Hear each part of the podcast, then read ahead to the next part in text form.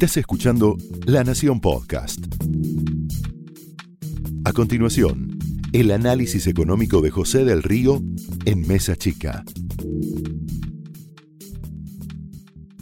Luis Pagani, presidente de Arcor, principal fabricante de golosinas de Argentina con operaciones en mercados muy pero muy disímiles, hoy dio una definición que pasó inadvertida, pero no debería haber pasado inadvertida.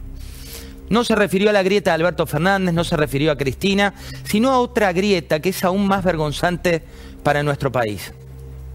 Dijo Pagani, el dueño de Arcor, que hay dos Argentinas, una que consume y la otra la que le cuesta cada vez más llegar a fin de mes. Fue aún más claro con algo que está pasando en el mundo empresario en nuestro país, de los que generan empleo, digo porque hay que aclararlo lamentablemente, y es que la Argentina, según Pagani, ya perdió una generación de empresarios y por eso necesita de nuevos jugadores. Algunos de los colegas de Pagani son más ácidos con la lectura. Dicen que las dos Argentinas pasan por los que hoy consumen y los que no tienen ni siquiera para comentar, ni siquiera para pagar las cuentas, ni siquiera para crecer. El aumento de la canasta básica, habrán visto el número y la canasta básica total, por encima de la inflación te muestra valores de pobreza e indigencia futuros que lamentablemente no tienen techo. Mientras tanto, hay otro tema que pasó inadvertido y no debería pasar inadvertido, que es que la conflictividad y el desánimo están creciendo. Reciente mostraba esta placa la evaluación negativa del rumbo económico de la gestión de Alberto Fernández, que está avanzando siete puntos y alcanzando el peor registro de cualquier gobierno kirchnerista. No lo digo yo, él eh, lo dice Poliarquía. Además, cuando ves las perspectivas de mejora futuro, caen a solo el 14% aumento de precios, impacto en el consumo, alerta en este sentido, sobre todo en compra de ropas y calzado donde se mezclan los roles. El policía que vigila los precios es juez y parte. Hay niveles tan bajos como en mayo de 2020, cuando teníamos el país aislamiento social y una pandemia de coronavirus.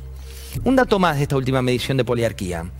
Crece el pesimismo, crecen las opiniones negativas respecto a la situación general del país y están en el valor más alto en los cinco meses. De un 58%. Por un lado, esta imagen que te mostraba Cristina Fernández, con su peor imagen de la carrera política y con una oposición, que hay que decirlo también, que está en un lodo de sus propias internas. Vamos a hablar de esto también con, con Fernando Iglesias y Eduardo Amadeo. Y por último, esto se empieza a complementar con una conflictividad latente que empieza a crecer, con un nuevo golpe para la industria. Por ejemplo, hoy del neumático en el país, por citarte un ejemplo, hubo negociaciones salariales que fracasaron, ayer venció la conciliación obligatoria, los trabajadores hicieron un paro de cuatro horas en tres plantas fabricantes y anunciaron otro paro de 24 horas para pasado mañana y dejaron abierta una posibilidad de continuar con nuevas medidas de fuerza. No es el único sector. Mientras tanto, Martín Guzmán, con su fuego amigo, como lo llaman internamente a Roberto Feletti, tuvieron una reunión a puertas cerradas. La idea fue reencauzar ciertas relaciones entre dos personajes que tienen todos, pero todos los puentes rotos un Guzmán que juega la política, un Feletti que juega las retenciones. No solo tienen diferencias económicas, sino ideológicas. Feletti cree y está convencido que la mejor economía para el país tiene que tener retenciones más altas, que es la que le cambia las reglas al campo, que hoy le dice que está bendecido por la crisis, y la que demuestra que el poder es del Estado. Guzmán hay que seguirlo de cerca, navega por estas turbulentas aguas de saberse no querido en su propio gobierno y por una difícil realidad en la que se entera de sus futuros anuncios en boca de terceros. Es como que a vos te digan con el diario del domingo el título del diario del lunes y que encima vos seas la fuente. Esto es Argentina explícita. Esto fue el análisis económico de José del Río en Mesa Chica, un podcast exclusivo de la Nación.